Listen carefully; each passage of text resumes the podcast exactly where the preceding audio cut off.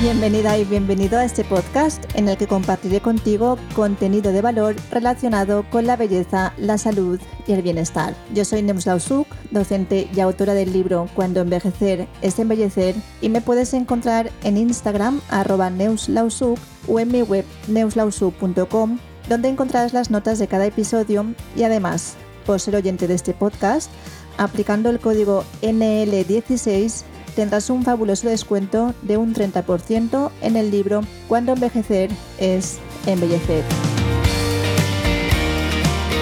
En este primer episodio os voy a hablar sobre un tema que a mí me apasiona. Son los intestinos, lo sé. Son tubos que de bonitos no tienen nada, pero son el centro de control del cuerpo y eso significa que debemos tratarlos como un tesoro. Te hablaré de ellos teniendo en cuenta la relación que tienen con nuestra belleza, porque son los causantes de que tengamos o no una piel bonita, sana y luminosa, al igual que nuestro cabello y uñas y por supuesto nuestra salud y bienestar. En la segunda parte del episodio te explicaré la relación que tienen las hormonas con la piel, porque al final todo está relacionado y conectado para que las cosas funcionen bien o mal. Y eso es lo que hace que el cuerpo humano sea una máquina perfecta y tan interesante. Deciros que este primer episodio es un poco técnico, otros capítulos que tengo preparados para vosotras son más o menos de escuchar, pero la casa se empieza por los cimientos y es muy importante que entendáis que la salud de la piel y la belleza externa comienza cuidando nuestro interior. De nada sirve que te compres el cosmético más caro del mundo si tu cuerpo no está equilibrado en hormonas, en bacterias y en todo lo que vamos a escuchar a continuación. En nuestro cuerpo tenemos aproximadamente una cantidad 10 veces mayor de bacterias que de células. Solo en el tracto gastrointestinal podemos albergar entre 500 y 1000 especies de microorganismos. La microbiota, que es la diversidad bacteriana, seguro que has oído hablar de ella porque se ha puesto de moda, se considera que es más saludable cuanto mayor sea su diversidad y equilibrio entre las especies.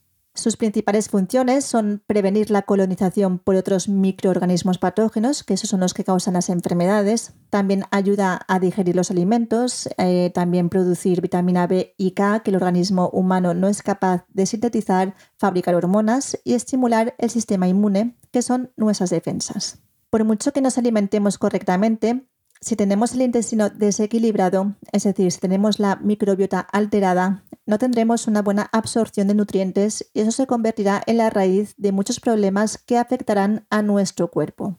Esto puede tener consecuencias como la falta de energía, el aumento de peso o la gravedad de los síntomas menstruales y menopáusicos, entre otros. Por mucho que tomemos aguacate, frutos rojos, batidos verdes, si la absorción de nutrientes está dañada, no le daremos a nuestra piel, uñas y cabello las proteínas, los antioxidantes, las vitaminas y los minerales que necesitan para estar bonitas y con salud. Un signo que evidencia la inadecuada absorción de proteína es que el cabello y las uñas crecen más lentos. Las bacterias intestinales, aparte de producir nutrientes indispensables para mantener la piel joven y prevenir inflamaciones, también son responsables de mantener los niveles hormonales equilibrados, de los que te hablaré en la segunda parte de este episodio. Si el intestino se vuelve permeable, grandes partículas y sustancias inflamatorias pueden pasar al torrente sanguíneo y desencadenar alergias e intolerancias alimentarias. Esta sobrecarga afecta al hígado, que es un órgano relacionado con la regulación de hormonas, que si no trabaja correctamente desencadenará problemas hormonales y exceso de toxinas que envejecerán tu cuerpo de varias formas. Un ejemplo son las alteraciones en la piel, como los enrojecimientos, la rosácea, el acné, el eczema, la dermatitis, manchas o también la formación de líneas y de arrugas. Es fundamental controlar la eliminación de las heces. Si no vas al baño con frecuencia, la comida reposa más tiempo en el intestino y eso creará fermentación y contribuirá a la filtración intestinal. Si las toxinas no pueden eliminarse con la excreción, el cuerpo intentará eliminarlas por otros órganos de desintoxicación, uno de los cuales es la piel y se manifestará con manchas o brotes. Incluso puede dañar las fibras y ocasionar la pérdida de firmeza.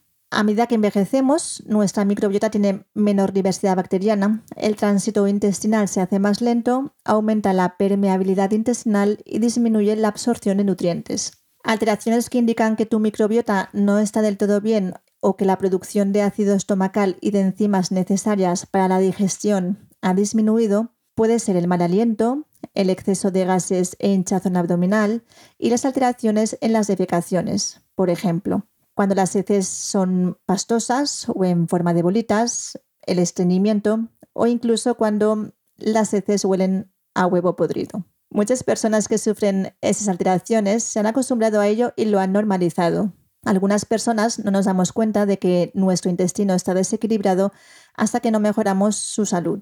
Hay que estar atentas las señales que envía nuestro cuerpo porque si hacemos caso omiso y la alteración del microbioma, que es la parte genética de estas bacterias, empeora, puede llegar a ocasionar alergias, diabetes, obesidad y enfermedades inflamatorias del intestino, cardiovasculares y autoinmunes. Hay estudios que hablan de la existencia del eje cerebro-intestino que conecta el sistema nervioso central con la microbiota intestinal. Así pues, además de las enfermedades anteriormente mencionadas, a mayor inflamación del intestino, mayor probabilidad de que afecte a nuestro estado anímico en forma de ansiedad, depresión y dependencia alcohólica.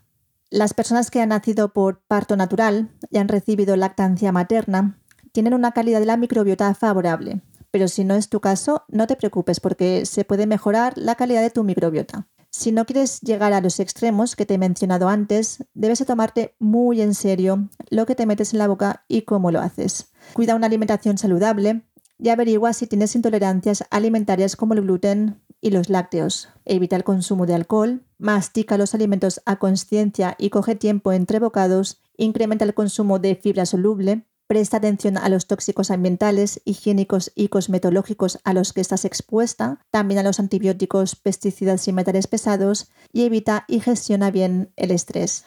El control de nuestro peso hay que llevarlo a rajatabla por salud porque el sobrepeso desequilibra la estabilidad en el microbioma. Realiza ejercicio físico y no abuses las carnes rojas, los azúcares, los embutidos, los quesos y otros derivados lácteos. Come más verduras, hortalizas y fruta, alimentos sin aditivos ni contaminantes, preferiblemente de origen ecológico y de proximidad. Incluso el agua que uses para cocinar debería ser filtrada por osmosis o embotellada en cristal. Hay productos y cepillos específicos que ayudan a la limpieza de las frutas y las verduras. Elimina hojas exteriores de las verduras, como por ejemplo las coles, las lechugas, entre otras, Corta a conciencia la parte superior de los tubérculos, como las zanahorias o los nabos, y elimina la grasa visible de las carnes, que es donde se acumulan los contaminantes. Insisto, la alimentación es la mejor opción para influir en la composición de la microbiota intestinal, que a su vez mejora tu energía y la salud de tus sistemas hormonal, inmunitario y emocional.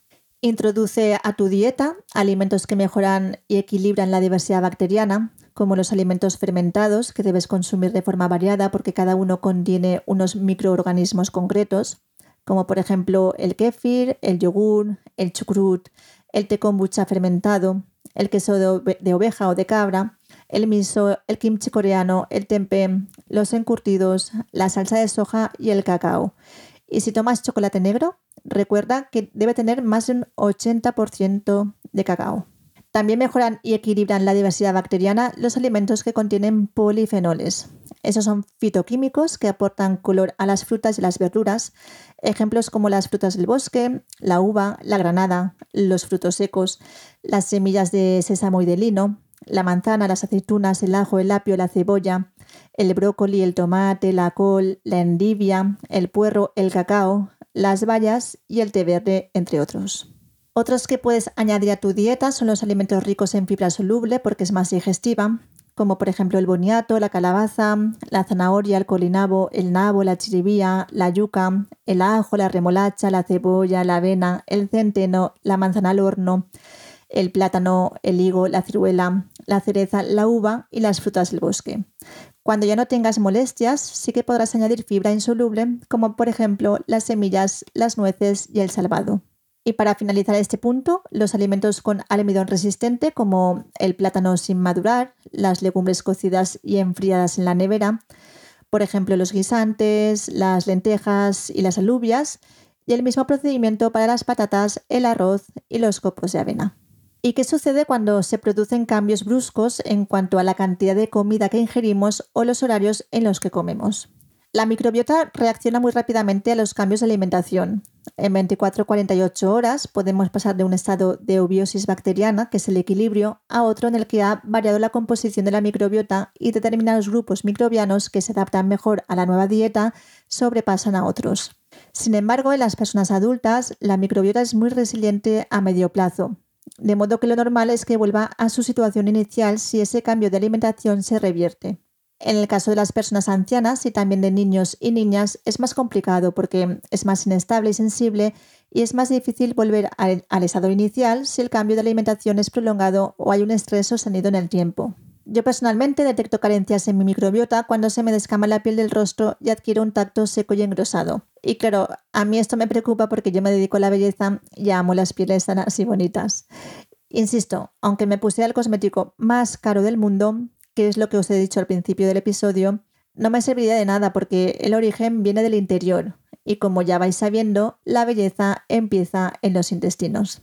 En estos casos puntuales tomo cartas en el asunto e incremento los probióticos y prebióticos a través de mi alimentación y añado suplementación como tratamiento de choque. Te prometo que a los pocos días vuelvo a tener una piel sana, hidratada y luminosa pero ese es mi caso personal y no significa que debas tomar al libre albedrío suplementación de probióticos y prebióticos o simbióticos cuando van juntos, porque su exceso también puede ocasionarte problemas como gases, hinchazón abdominal, dolor y diarrea, entre otros. Pero sí que será de una gran ayuda si los necesitas porque restaurarán los niveles de bacterias buenas haciendo que comiencen a reproducirse y repoblarse. La nueva tendencia son los posbióticos para generar ácido butílico, con el fin de reforzar la pared intestinal y evitar que inviertan microorganismos patógenos en el cuerpo que son los que producen las enfermedades. También hay suplementación para aumentar las enzimas digestivas y equilibrar los niveles de ácido estomacal. Pídele consejo a la persona especialista si crees que lo necesitas. Teniendo en cuenta que en la tercera edad la microbiota sufre cambios radicales, cuanto antes empecemos a cuidar nuestros intestinos, no solo estaremos invirtiendo en calidad de vida, sino que llegaremos a la vejez más protegidas a inflamaciones, infecciones o cualquier otra patología.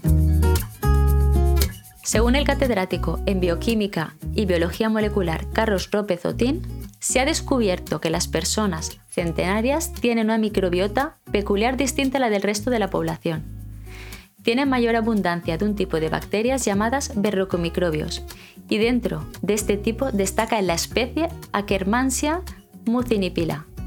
Aún no se sabe qué efecto puede tener ingerir esta bacteria positiva para la longevidad. De momento, solo hay que suplementarse de aquello que está validado. Gracias por este breve inciso sobre Carlos López Otín, tan admirable por sus estudios científicos sobre ciertas enfermedades como el cáncer y también sobre el envejecimiento y la longevidad.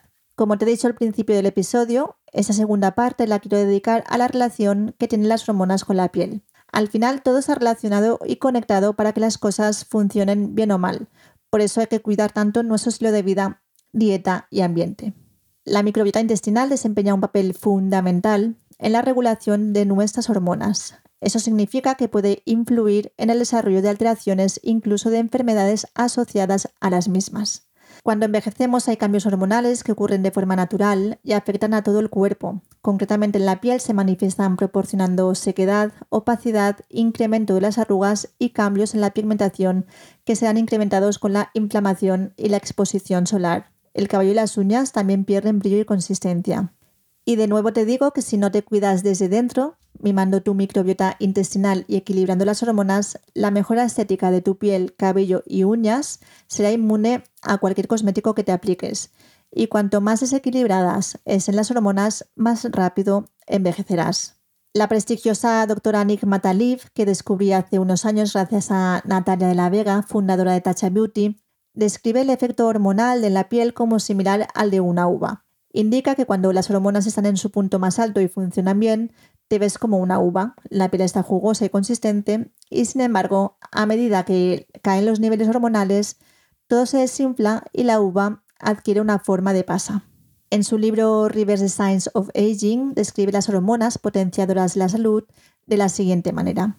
Empecemos por el estrógeno, que es producido por los ovarios antes la menopausia y luego, en una forma más débil, por las glándulas suprarrenales y las células grasas. El estrógeno es posiblemente la hormona más importante cuando se trata de mantener la piel joven. Cuanto más estrógeno tengamos en nuestro sistema, más colágeno producirá y esto proporcionará una piel más gruesa, más elástica y menos propensa a arrugarse. El estrógeno ayuda a la piel a retener la humedad de manera más efectiva y estimula la renovación celular. Esto ayudará a tener una piel menos seca y con más luminosidad. Después de la menopausia, cuando los niveles de estrógeno descienden, el grosor de la piel disminuye 1,13% cada año y el colágeno se reduce hasta un 30% en los primeros 5 años. La caída de los estrógenos es uno de los principales factores desencadenantes del envejecimiento notable de la piel. Llegar a la menopausia no es la única razón por la que podrías estar sufriendo una caída de los niveles de estrógeno y un envejecimiento más rápido de lo que deberías. Día tras día, nuestro cuerpo está expuesto a sustancias químicas en las dietas y el medio ambiente que pueden interrumpir todo nuestro sistema hormonal. Los signos que pueden darte señales de que el estrógeno está desequilibrado son síntomas en la piel como la sequedad, la flacidez, el incremento de las líneas, arrugas y pigmentación, síntomas mentales como por ejemplo la ansiedad, los cambios de humor y la tendencia a la depresión, o síntomas físicos como la sensibilidad mamaria, la fatiga, la retención de líquidos y la sequedad vaginal, entre otros. En una investigación de la Universidad de California en San Francisco, se demostró que las mujeres postmenstruales que se suplementaban con estrógenos tenían menos probabilidades de desarrollar una piel más seca y se les marcaban menos líneas y arrugas. Por tu cuenta no puedes suplementarte de estrógenos porque un exceso también sería perjudicial para tu salud. Debe ser la persona especialista quien debe medir tus niveles y sospechas que están desequilibrados.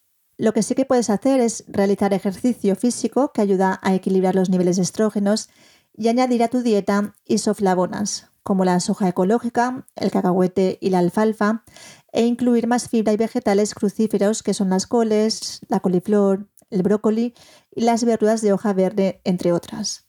Respecto a la tiroides, que son producidas por la glándula tiroides en la parte frontal de la garganta, esas hormonas están involucradas en el control de casi todas las áreas del cuerpo, incluidas la piel. La tiroides puede acelerarse, que es el hipertiroidismo, o puede ralentizarse, conocido como hipotiroidismo. Con la edad, su función disminuye de forma natural. Es el hipotiroidismo el problema que más está asociado a un envejecimiento prematuro.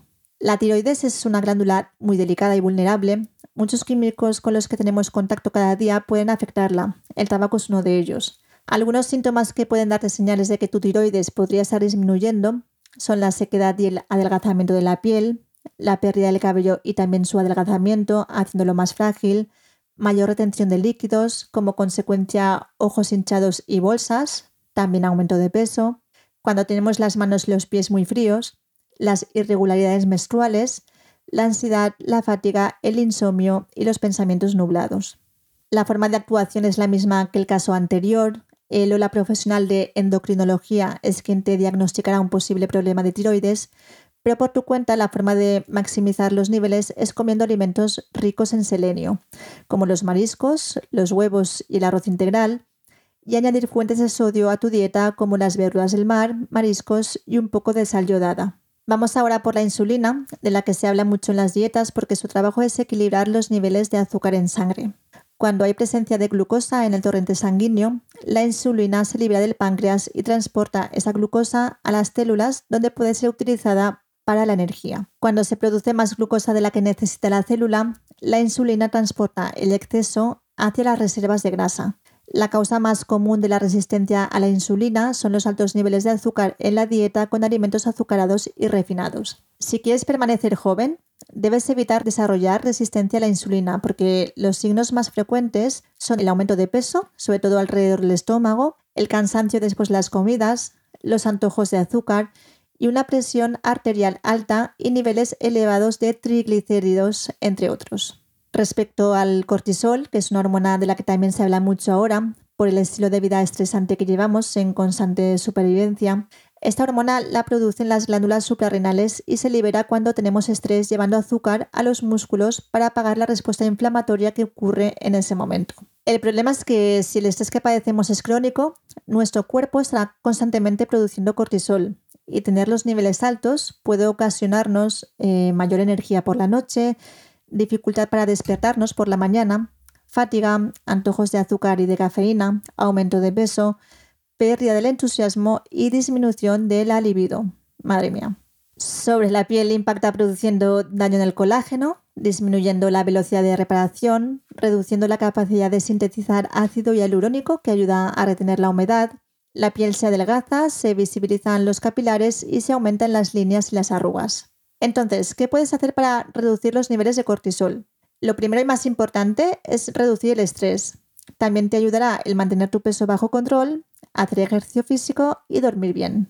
Venga, vamos a por otra hormona. Esta se llama hormona del crecimiento humano, producida en la glándula pituitaria y está ubicada en la base del cerebro.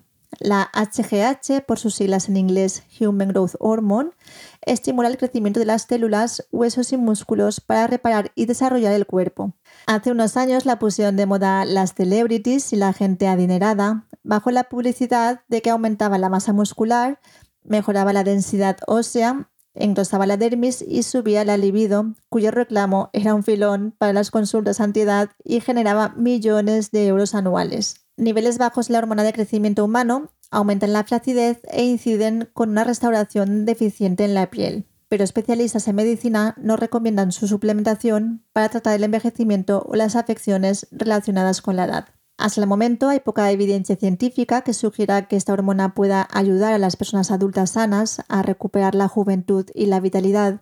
Es más, los tratamientos con esa hormona pueden aumentar el riesgo de que se manifiesten otras enfermedades. La suplementación solo sería indicada y bajo prescripción médica en aquellas personas adultas que tengan una deficiencia de la hormona de crecimiento y cuya disminución no corresponda al descenso natural del propio envejecimiento. Y para finalizar, voy a hablaros de la hormona más difícil de pronunciar. Se llama dehidroepiandrosterona, que es producida por las glándulas suprarrenales que están situadas en los riñones y es como la hormona madre de todas las hormonas.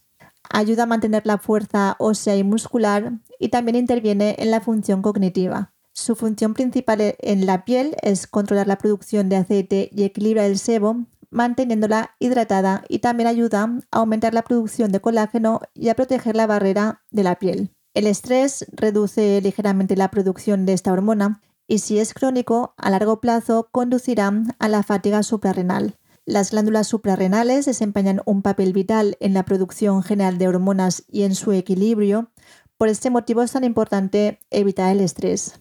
Muchas de las causas fundamentales del desequilibrio hormonal pueden eliminarse si se cuida el intestino y se combate la inflamación. Es fundamental que nuestro sistema digestivo esté sano. Las hormonas se eliminan en parte a través del intestino, por eso es tan importante ir de vientre todos los días. Debemos estar muy pendientes de su correcto funcionamiento porque si nuestro intestino se vuelve permeable, puede ocasionar que las hormonas que deberían ser desechadas vuelvan al sistema. El psiconeuroinmunólogo Sebi Bardeguer indica que a medida que envejecemos debemos mejorar nuestra diversidad bacteriana. Consulta a tu médico. Podría recomendarte suplementos probióticos ricos en bífidos, omega 3, jengibre o cúrcuma y una dieta rica en fibra, polifenoles y alimentos fermentados. Qué brillantes también Sebi Verdaguer y cuánta sabiduría científica nos ofrece para mejorar nuestra salud. Bueno, para finalizar, decir que mm, en el intestino es donde empieza el verdadero envejecimiento. A menudo se comete el error de tratar los síntomas y no la causa. Ya sabes que la salud intestinal depende en gran medida de nuestro estilo de vida y todos los alimentos y medicamentos que tomamos pasan por nuestro intestino. Es un sistema altamente sensible que puede reaccionar con el estrés, con las fluctuaciones hormonales y una dieta desequilibrada con abuso de azúcares, comida basura y alcohol. No es lo mismo alimentarse que nutrirse. También presta especial atención a la práctica de ejercicio regular y a descansar lo suficiente. Todo ello influirá a tu salud digestiva y en consecuencia el estado de tu piel, uñas, cabello, vitalidad y buen humor. Espero que te haya gustado este episodio y si consideras que debe llegar a más personas para que les inspire y les aporte valor, compártelo o déjame una reseña. A mí también me ayudarás para que siga creciendo este proyecto. Y si quieres estar atenta o atento a todas las novedades, sígueme en Instagram arroba y suscríbete a nuestra lista de correo en neuslausuk.com. Gracias por estar ahí y nos escuchamos el próximo domingo donde te hablaré del nuevo concepto de belleza y los mejores tratamientos. Te deseo una semana fantástica y ya sabes, únete a la revolución del envejecimiento bello y saludable. Adiós.